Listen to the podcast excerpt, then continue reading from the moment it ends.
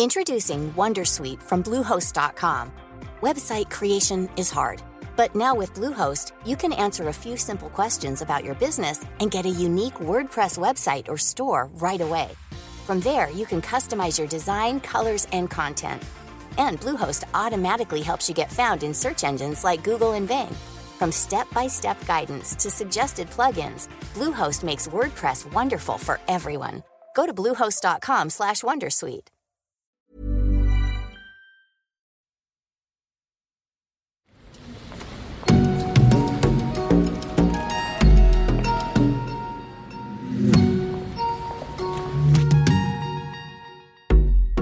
Bonjour, bonsoir, bienvenue.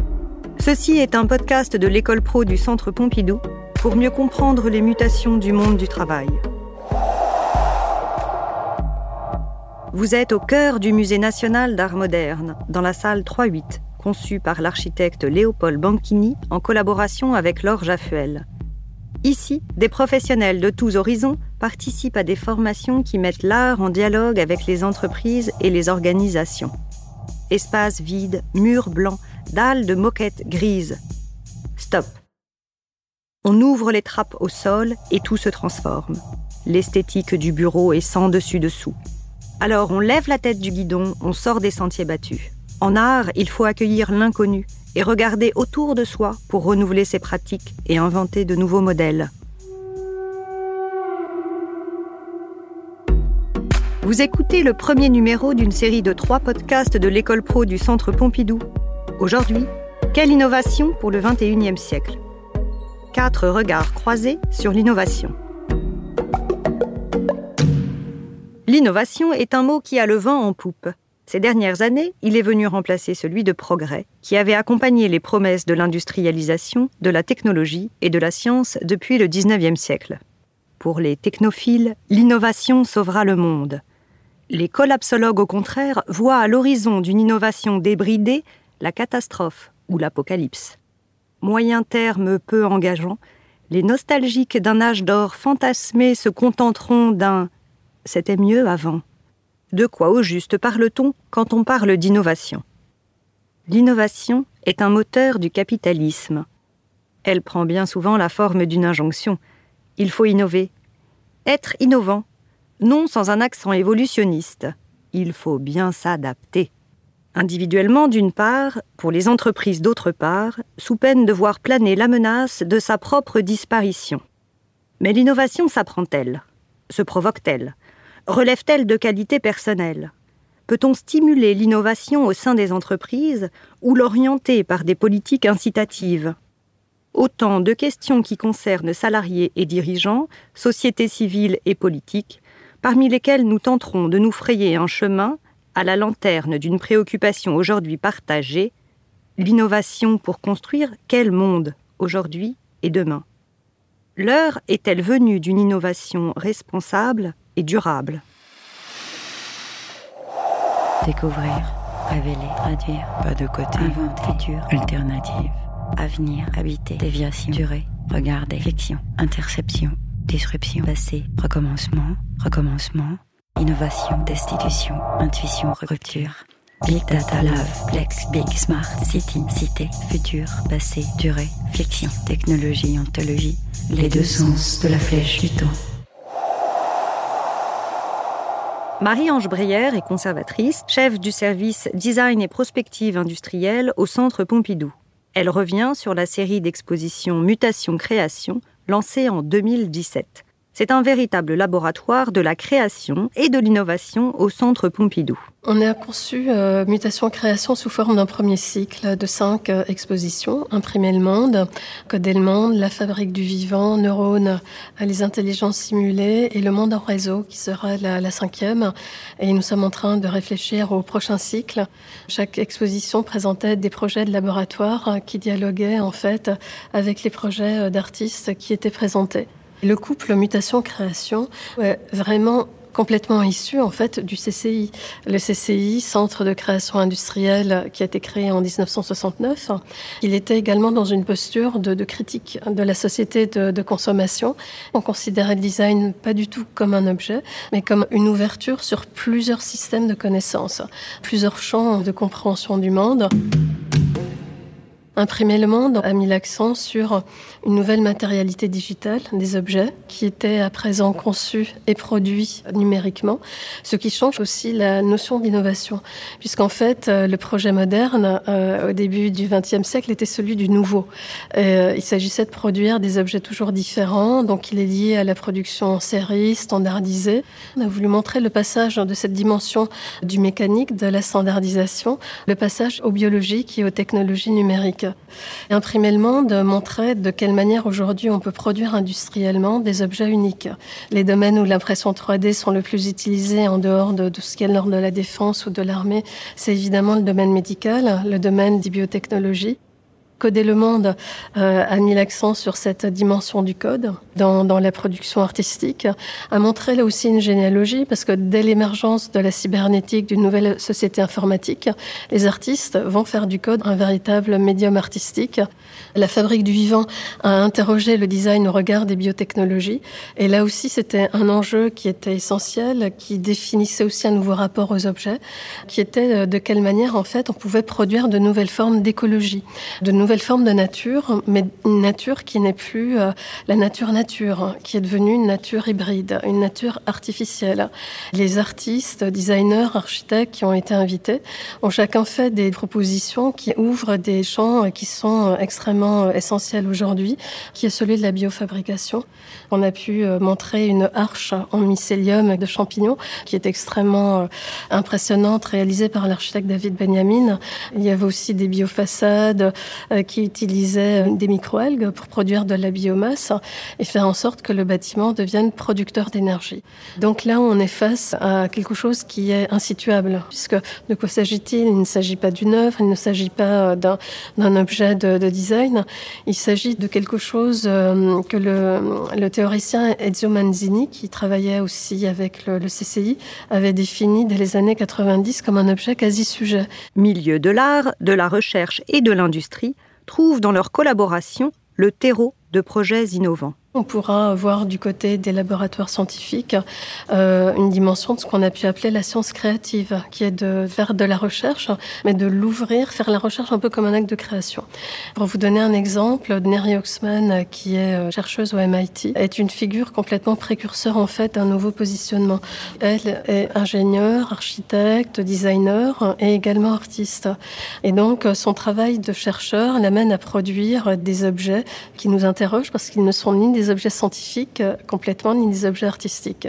Chacun va euh, échanger ses compétences pour euh, aboutir à la, création d'objets innovants, mais plus innovants au sens où on l'entendait à l'époque productiviste de toujours produire du nouveau, innovant au sens où en fait on sera arrivé à transformer ce qui est déjà là et également à penser que peut-être la nature elle-même est innovante en tant que telle et euh, qu'on peut se dire qu'une qu plante est un matériau innovant.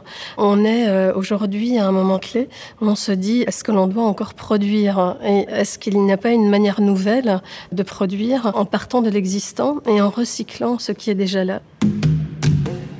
L'entrepreneur innovateur est l'acteur fondamental de la croissance économique.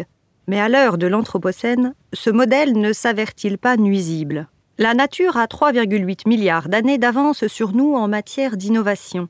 Et si les solutions s'y trouvaient, juste là, devant nos yeux Aujourd'hui, je pense qu'on parlerait plus d'une vision holistique euh, du monde, euh, avec l'idée que l'on va intégrer dans cette euh, dimension une dimension humaine, une dimension environnementale, et essayer de penser ce design global sous une forme d'un nouvel écosystème dans lequel il y aura une coexistence, coexistence entre l'homme, l'animal, le monde végétal, coexistence également entre les éléments de la nature, les productions technologiques, et voir euh, effectivement, quelque chose va euh, se mettre en place et se, développer. On est en fait à un stade où il y a vraiment une redéfinition, là aussi, de repenser la création euh, dans, cet environnement euh, global, dans ce nouvel écosystème, ce qui nous, amène effectivement à une révolution aussi dans notre manière de, de penser.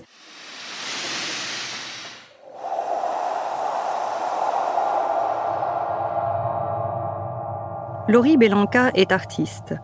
Son parcours se déploie à la lisière de différents champs musique, littérature, philosophie, radio, théâtre et danse.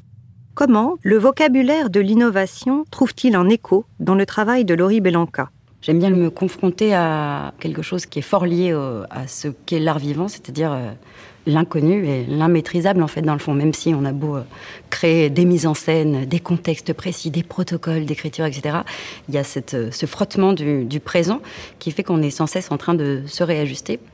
Cette plasticité des formes, elle me permet de pouvoir réagir et me mobiliser euh, au présent en fait avec euh, ce que je suis en train d'essayer de, mettre sur pied. Pour moi, me mettre dans ce désordre-là ou dans cette fragilité-là qui est de pas vraiment savoir comment ça va finir. Comme le dirait euh, bien Boreil, un auteur qui a écrit un livre qui s'appelle La raison nomade. Il, il dit cette phrase magnifique Chaque rencontre ouvre le temps dans ces deux directions. On peut s'imaginer que c'est bien au présent que les choses s'épaississent quand on se donne les moyens et le temps d'épaissir euh, cette euh, temporalité-là. Ce mot d'innovation, il me donne plus envie de le questionner que de le définir. Pour le champ artistique, qu'est-ce qu'on veut produire et qu'est-ce que ça veut dire produire dans le champ de l'innovation?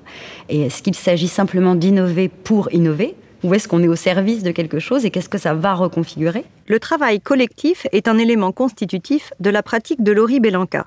En 2009, elle crée Compost avec Camille Louis, qui regroupe un ensemble de chercheurs et d'artistes. On avait envie de créer des conditions de recherche. Donc, c'est quoi une condition, des conditions de recherche? C'est du temps, des espaces et une modalité de travail collectif. La fabrique du commun, on a mis en place un set qui fait une dizaine de tables avec un micro au centre de chaque table, un écran sur un des murs qui vient collecter ce qui se dit autour de chacune des tables. Ces tables, elles sont composées de personnes qui ne se connaissent pas forcément, mais qui habitent toutes un même lieu. Et on s'amusait pas mal à assembler autant euh, le directeur artistique que la femme de ménage, que le spectateur, le public, l'artiste programmé. Donc ça crée des espèces de communautés euh, très hétéroclites. Mais en fait, ce que venait porter euh, ce dispositif-là, quelque part, c'était aussi l'imaginaire proche des communautés du web, du collaboratif, du Creative Commons, de toute une histoire euh, qui, depuis 15, 15 ans, 20 ans même pour les, prémices, euh, s'est mise en place et a modifié plein de choses. C'est ni euh, du brainstorm d'équipe, ni un spectacle, puisque les gens qui font le texte, ce sont les participants ni une installation, mais un petit peu tout ça en fait. Ce que ça vient faire apparaître, c'est que la conversation en tant que telle, c'est un outil d'écriture, c'est un moment où les choses se retournent, les choses changent de place. Et tout ça, quelque part, c'est mu par une idée euh, politique très simple, qui est de se dire que si on désidentifie les interlocuteurs, eh bien, peut apparaître autre chose, une autre représentation d'eux-mêmes, une autre représentation de l'autre, quelque chose de, de nouveau, de différent, d'alternatif. L'art et l'entreprise appartiennent à des registres d'activités différents, à des pratiques humaines différentes. En quoi un artiste et des œuvres peuvent-ils apporter quelque chose à une entreprise sur les questions d'innovation? Plus j'avance et plus je me dis que c'est peut-être réjouissant d'imaginer qu'une entreprise ou qu'une institution essaye de convoquer la singularité des employés pour enrichir et faire avancer sa propre démarche. Qu'est-ce qui se passe entre une entreprise qui cherche à générer des différentes formes de capitaux et du capital humain aussi, hein, et de process et de méthodes, etc. face à moi qui cherche à, à, désorganiser, à déconstruire, à décomposer pour voir quel autre type de recomposition on peut mettre en place, qu'est-ce que ça fait bouger, quoi? Comment on peut euh, pas forcément s'apprendre des bonnes méthodes pour être inventif ou des bonnes méthodes pour être productif. Toujours pareil, faire ce petit pas de côté euh, qui vient pas forcément être une rupture, mais un crack, un changement d'axe, quoi, un changement de point de vue. On nous dit, le bonheur c'est le progrès, faites un pas en avant. Et c'est le progrès, mais ce n'est jamais le bonheur. Alors si on faisait un pas de côté, si on essayait autre chose, si on faisait un pas de côté, on verrait ce qu'on ne voit jamais. Si on faisait un pas de côté, les queues ne tomberaient plus en face des guichets. Si on faisait un pas de côté, les fusils ne tomberaient plus en face des soldats. Si on faisait un pas de côté, les coups de pied n'arriveraient plus au cul. J'ai fait un pas de côté, je me suis retourné, il a fait aussi un pas de côté et pan, je l'ai pris dans la gueule. L'an 01, c'est donc un film inspiré par la bande dessinée créée par GB. Officiellement, il est réalisé par euh, Jacques Doillon, Alain René et Jean Rouche et qui a donc été enrichi par les euh, contributions des lecteurs euh, de Charlie Mensuel à l'époque, qui avaient été invités à envoyer des propositions de fragments de scénario de ce que serait l'an 01, c'est-à-dire l'an après la rupture. La question derrière, c'est toujours au service de quoi l'apport pour moi du champ artistique avec euh, ces questions d'innovation, elle est indissociable d'une d'une intention politique en fait. Quelle forme de liberté on gagne à s'arrêter un moment et à regarder où est notre marge d'invention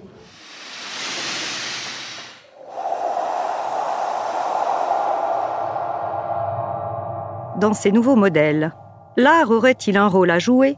Patrick Peureux est directeur innovation chez Air France Industrie. Il nous en parle. Quand on parle culture, quand on parle art et innovation, c'est pas forcément le triptyque euh, magique auquel on pense en premier. Euh, j'étais à Stanford il n'y a pas très longtemps.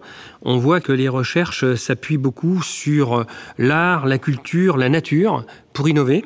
Je fais référence au biomimétisme, par exemple, aux nouvelles ailes d'avion aujourd'hui qui s'appuient énormément sur le vol des oiseaux. Je m'aperçois aussi que l'art et la culture sont des sources d'inspiration incroyables. Elles nous délivrent de ce carcan qui est imposé par les sociétés, par les grandes entreprises aujourd'hui, où nous avons des contraintes. Le monde est fait de contraintes économiques, euh, euh, structurelles, euh, réglementaires, de conformité. Dans l'aérien, vous savez que c'est extrêmement prégnant. Et je pense que la culture, l'art et en particulier, nous, nous augmente. Les innovations de rupture ont fait de la Startup Nation un modèle. Cauchemar ou idéal, c'est selon. Le monde allait changer façon Silicon Valley et des outsiders allaient pouvoir créer de nouveaux marchés dont ils deviendraient de facto leaders. Les grandes entreprises innovent aussi. Il n'y a pas que les startups. Euh, il faut juste le savoir. Alors effectivement, on se fait souvent euh, euh, aveugler par ce qui se passe outre-Atlantique, à Las Vegas et ailleurs. les grandes entreprises innovent et Air France Industrie innove. Parce que nous n'avons pas le choix, innover n'est pas une option. L'innovation, elle est donc partout. Le socle de toutes ces démarches repose entre autres sur l'innovation qui est un des éléments de transformation de l'entreprise. L'innovation est totale et inclusive. Donc elle adresse tous les domaines de risque, sécurité au travail, environnement, sûreté, sécurité des vols. Dans l'aéronautique, c'est extrêmement important, c'est majeur. L'innovation de rupture, nous la cherchons tous. On l'a vu avec Airbus aujourd'hui, qui vient de publier euh, l'avion du futur, qui sera une aile volante.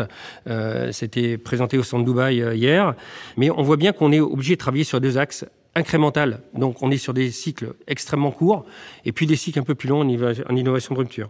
Tout l'art, c'est de concilier les deux, les temps longs et les temps courts, hein, ce qui n'est pas forcément ce qu'attendent les entreprises. Les entreprises aujourd'hui ont le sens du résultat, le sens du, bilan. Bien évidemment, on doit innover sans mettre en péril, sans faire prendre plus de risques qu'aujourd'hui. Innover, c'est aussi faire prendre des risques. Commencer à explorer des chemins que nous n'avons pas parcourus jusqu'à présent, c'est tenter des expérimentations en n'étant pas sûr du résultat.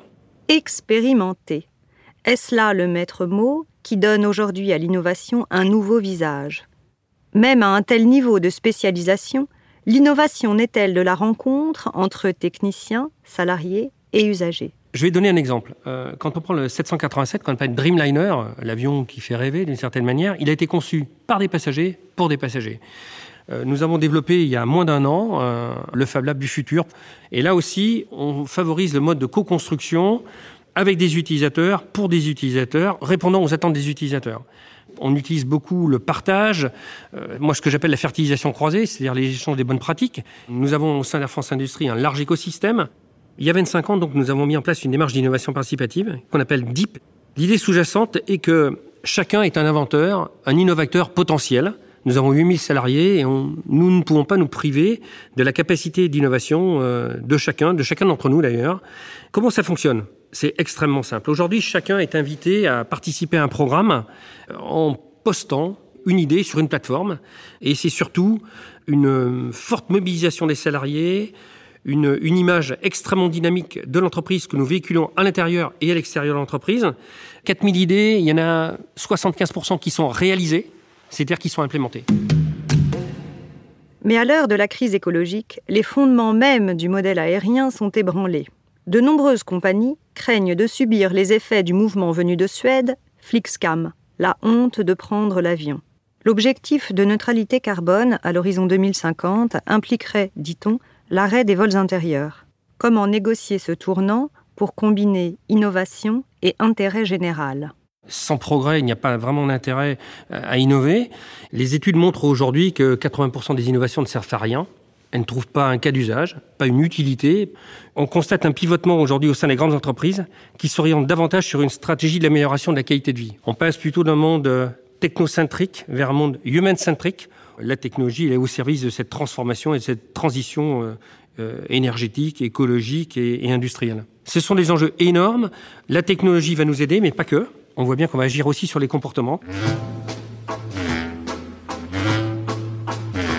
Mon oncle, infâme bricoleur, faisait en amateur des bombes atomiques. Sans avoir jamais rien appris, c'était un vrai génie. Question travaux pratiques. Il s'enfermait toute la journée au fond de son atelier pour faire ses expériences. Et le soir, il rentrait chez nous et nous mettait en transe en nous racontant tout. Pour fabriquer une bombe à mes enfants, croyez-moi, c'est vraiment de la tarte. La question du détonateur se résout en un quart d'heure, c'est de celle qu'on écarte. En ce qui concerne la bombage, c'est pas beaucoup plus vache, mais une chose me tourmente, c'est que celle de ma fabrication n'ont qu'un rayon d'action de 3 mètres 50. Il y a quelque chose qui cloche là-dedans. J'y retourne immédiatement.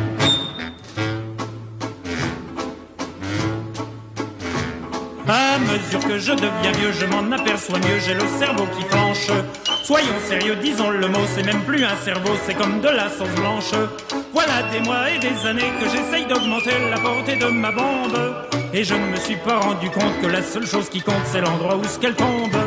Il y a quelque chose qui cloche là-dedans. J'y retourne immédiatement. Nous avons un, fort engagement pour développer euh, l'emploi sur le territoire et avec un ancrage très très fort. Nos activités sont à 99% en France. Anne Rigail, la directrice générale d'Air France, a annoncé euh, en début d'année que des mesures de compensation euh, carbone des vols allaient être réalisées dès 2020. On s'est engagé à, à, réduire de 50% nos émissions de CO2 d'ici 2030. Alors comment ça? Le fait est que nous avons décidé de remplacer euh, une très grosse partie de notre flotte par des avions extrêmement modernes. Nous allons développer une filière de biocarburants ou de carburants alternatifs. Nous avons aussi signé avec EcoAct des projets de compensation certifiés qui permettent de, soutenir des projets de reforestation. L'ADN d'Air France Industrie est ce qu'on peut appeler euh, être maître dans l'art de l'économie circulaire. En fait, on répare tant qu'on peut. On détruit le moins souvent des pièces, on les valorise dans tous les cas. Moi, je suis très confiant et la recherche fondamentale aujourd'hui travaille sur des modèles complètement nouveaux. La technologie est toujours euh, venue au secours de l'homme et je reste persuadé que nous allons trouver des solutions qui vont permettre à la fois d'innover en même temps de réduire cette empreinte écologique et euh, les dégâts qu'on pourrait causer à la nature, euh, si on peut les nommer comme ça.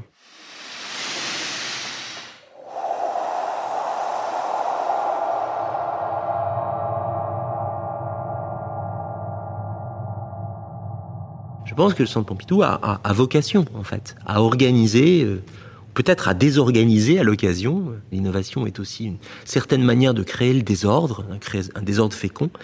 Euh, organiser ou désorganiser la relation entre euh, les arts et puis cette demande ou cette inventivité sociale. Mathieu Podbonneville est philosophe.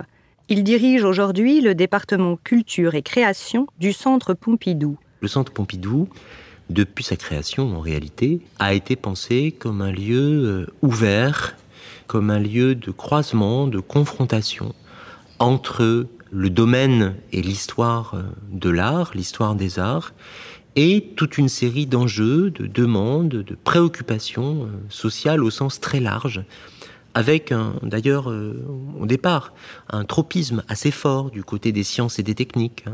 Le Centre Pompidou naît en 1977, c'est un moment où l'on croit profondément au progrès technique comme moteur de l'histoire et du, et bien-être collectif. Le Centre Pompidou est un lieu où euh, la frontière, assez récente à, l'échelle de l'histoire, entre euh, l'artiste, l'artisan, le technicien, l'inventeur, a été mise en question. À ses yeux, cette institution culturelle offre un cadre propice à l'innovation. S'il me fallait choisir une œuvre euh, des collections du Musée national d'art moderne qui illustre à mon avis l'innovation, je prendrais la première d'entre elles, c'est-à-dire le bâtiment dans lequel nous nous trouvons, le centre Georges Pompidou, hein, cette sorte d'usine colorée que, euh, en 1977, euh, les, les journalistes parisiens décrivaient parfois avec des accents d'horreur. Le fait de mettre les organes du centre à l'extérieur et de leur attribuer une couleur, vert pour l'eau, bleu pour l'air, jaune pour l'électricité et rouge pour les publics, c'est vraiment une façon de dire ce centre n'est rien d'autre que la mise en œuvre, la mise en bâtiment d'un programme de circulation généralisée qui est son, enjeu même, son enjeu culturel même. On circule dans le centre, mais comme le sang circule dans l'organisme. C'est un peu l'idée, et je trouve que c'est une très belle idée. Je suis assez euh, sensible à l'idée que la création, l'inventivité, l'innovation dans un sens euh, assez large suppose la construction d'espaces, de conditions en réalité, qui dépasse le simple génie ou la simple imagination particulière de tel ou tel, qu'il euh, faut rassembler autour de euh, ceux qui tentent de changer les choses, des euh, conditions, un cadre, un dispositif qui leur permettent effectivement de s'exprimer. Et l'histoire des, des, progrès scientifiques, elle se joue aussi dans la manière dont toute une série de lieux, toute une série d'espaces se sont transformés. On est allé au fond du salon au laboratoire et du laboratoire à une sorte de réouverture du jeu. Quelqu'un comme Isabelle Stengers, par exemple, en, historienne des sciences, a montré que là où au 19e la science et la technique se resserrent à l'intérieur de l'espace clos du laboratoire, c'est-à-dire en dehors, à l'écart de la société, eh bien le jeu se réouvre ensuite et aujourd'hui, les innovations, elles se produisent à l'intersection entre des espaces experts, entre des savoirs experts et ceux qui les portent, et puis euh, des demandes sociales, euh, des points de vue et des expertises multiples dont la convergence va précisément euh, rendre possible la création. L'innovation dépend d'un contexte historique avec ses conditions sociales, scientifiques, techniques. Mais alors, et l'inventeur de génie coupé du monde et l'artiste solitaire dans sa tour d'ivoire sont-ils remisés au rang de mythe? Le monde de l'art moderne et contemporain n'a cessé de se battre avec le mythe qu'il avait lui-même érigé, qui était le mythe de l'artiste solitaire. C'est une idée euh, romantique du 19e siècle. L'intelligence collective et la réinvention des relations entre les individus font constitutivement partie du processus euh, créateur. C'est-à-dire qu'il faut parvenir à recomposer la façon dont nous faisons communauté ou collectivité ou collectif pour que du neuf se produise dans euh, le champ euh, de la création. L'idée d'innovation va souvent de pair avec ces, silhouettes ou ces mythes des créateurs singuliers. Edison, Tesla, Bell, silhouettes et mythes qui collent assez bien avec le mythe de l'entrepreneur si on regarde l'histoire des sciences, justement, il y a des conditions sociales et historiques qui font émerger la possibilité d'une innovation. Et quand bien même on innove seul dans son garage, quand bien même on crée euh, le premier micro-ordinateur euh, dans le sous-sol de sa maison, encore faut-il que ce sous-sol soit relié à l'électricité. Pour produire de l'électricité, encore faut-il qu'il y ait euh, des entreprises, des mineurs pour extraire le charbon, et ainsi de suite. Des ouvriers pour poser les câbles, etc. Autrement dit, l'innovation technique est étroitement dépendante d'un système technique qui est également un système social. L'innovateur comme l'entrepreneur ne crée pas, ne crée jamais seul. L'innovation est un processus de destruction créatrice, disait Joseph Schumpeter. Dans Capitalisme, Socialisme et Démocratie, publié en 1942, cet économiste en définit les différentes phases de la déstabilisation des usages traditionnels à la généralisation de nouvelles pratiques, ce qui pose aussi la question des usagers. Dans quel cas est-on acteur de l'innovation? Dans quel cas la subit-on? Le sociologue Max Weber, dans son travail sur le désenchantement du monde, a montré que euh, l'un des problèmes fondamentaux des sociétés modernes, c'est euh, la manière dont euh, les individus y deviennent dépendants d'un système technique vis-à-vis duquel ils sont en position d'utilisateur, mais d'utilisateur passif, d'utilisateur en tout cas incapable de se porter au niveau de compétence de ceux qui ont conçu les objets, euh, les machines, euh, etc. Faisons la comparaison avec la médecine.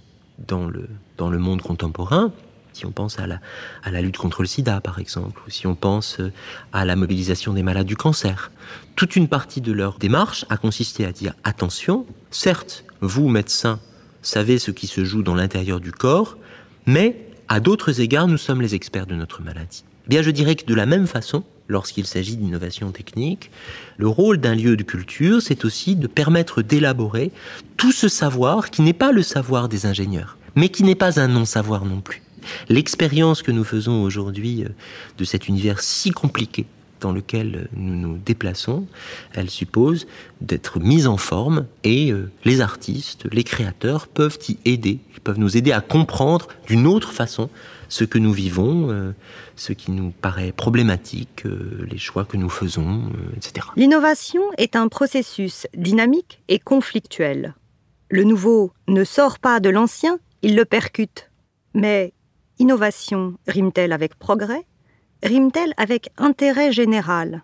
Si on considère que la modernité commence avec Francis Bacon euh, en Grande-Bretagne et René Descartes en France, eh bien la modernité, c'est cette idée que l'horizon de la pensée, l'horizon de l'action, c'est l'avenir plutôt que le passé. À l'imitation des anciens, qui faisaient euh, le cœur de la pensée et de l'activité intellectuelle au Moyen Âge.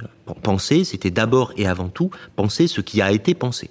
Eh bien, à cette question-là, la modernité a substitué euh, l'idée que penser, créer, agir, c'était penser, créer, agir en vue d'un avenir qui pourrait être euh, meilleur euh, que le présent. La flèche du temps s'est en quelque sorte retournée dans l'idée de progrès. Il y a l'idée d'une forme de continuité et de stabilité à la fois dans le processus et dans les objectifs. Mais l'innovation indique au contraire qu'il y a rupture. La notion d'innovation, si elle hérite du concept de progrès, de la pensée moderne du progrès, elle la modifie aussi profondément en introduisant dans le jeu l'imprévisibilité, la discontinuité et la transformation des horizons euh, d'attente et d'action. C'est aussi parce que dans l'idée de progrès, il y avait l'idée selon laquelle c'était une seule et même chose que de progresser euh, individuellement, collectivement ou techniquement. Il est certain que avec euh, la pensée de l'innovation, s'introduit aussi cette question. Une innovation technique est-elle nécessairement un progrès social? Quelqu'un comme Jacques Testard, père du premier bébé éprouvette français, l'a posé très tôt cette question en disant euh, il nous faut absolument interroger les conséquences de euh, ce que nous pouvons faire au regard de ce que nous souhaitons faire, être et devenir. Vas rester sur la touche si tu bouges trop lentement. C'est la course, on a tous du mal à suivre le changement. Poursuivre le mouvement, c'est du taf à plein temps. Je suis en retard, toujours en retard, je suis en retard, en retard. Tu vas rester sur la touche si tu bouges trop lentement. C'est la course, on a tous du mal à suivre le changement. Poursuivre le mouvement, c'est du taf à plein temps. Je suis en retard tout le temps.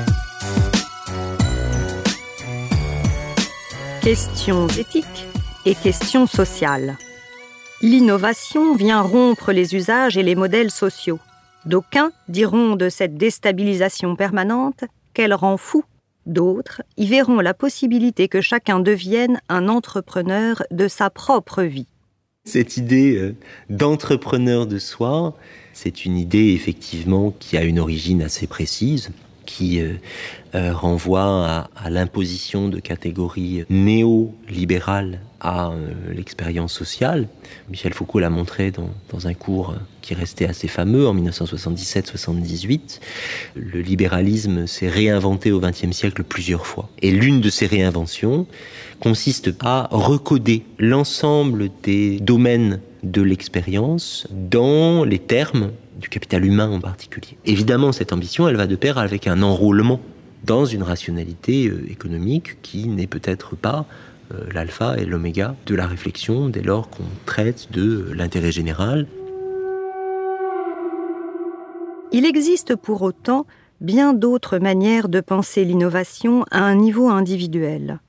Michel Foucault, dans l'usage des plaisirs, affirmait Il y a des moments dans la vie où la question de savoir si on peut penser autrement qu'on ne pense et percevoir autrement qu'on ne voit est indispensable pour continuer à regarder ou à réfléchir. Foucault dit euh, à cet égard qu'il essaye d'introduire dans la pensée, je le cite, cette petite et peut-être odieuse machinerie du hasard, du discontinu et de la matérialité.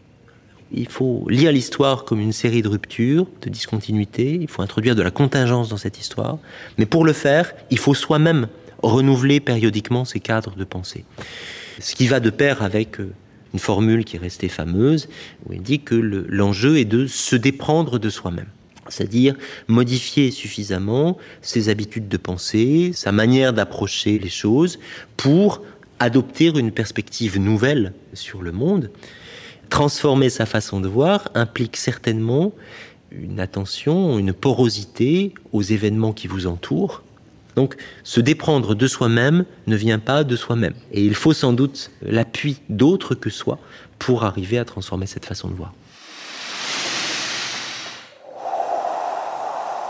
Esthétique, politique, publique, pratique, éthique, critique, esthétique, politique, publique, pratique, éthique, critique, éthique, critique, esthétique, politique, politique, pratique, éthique, critique, esthétique, politique, publique, pratique, éthique, critique, esthétique, sensibilisation, esthétique, politique,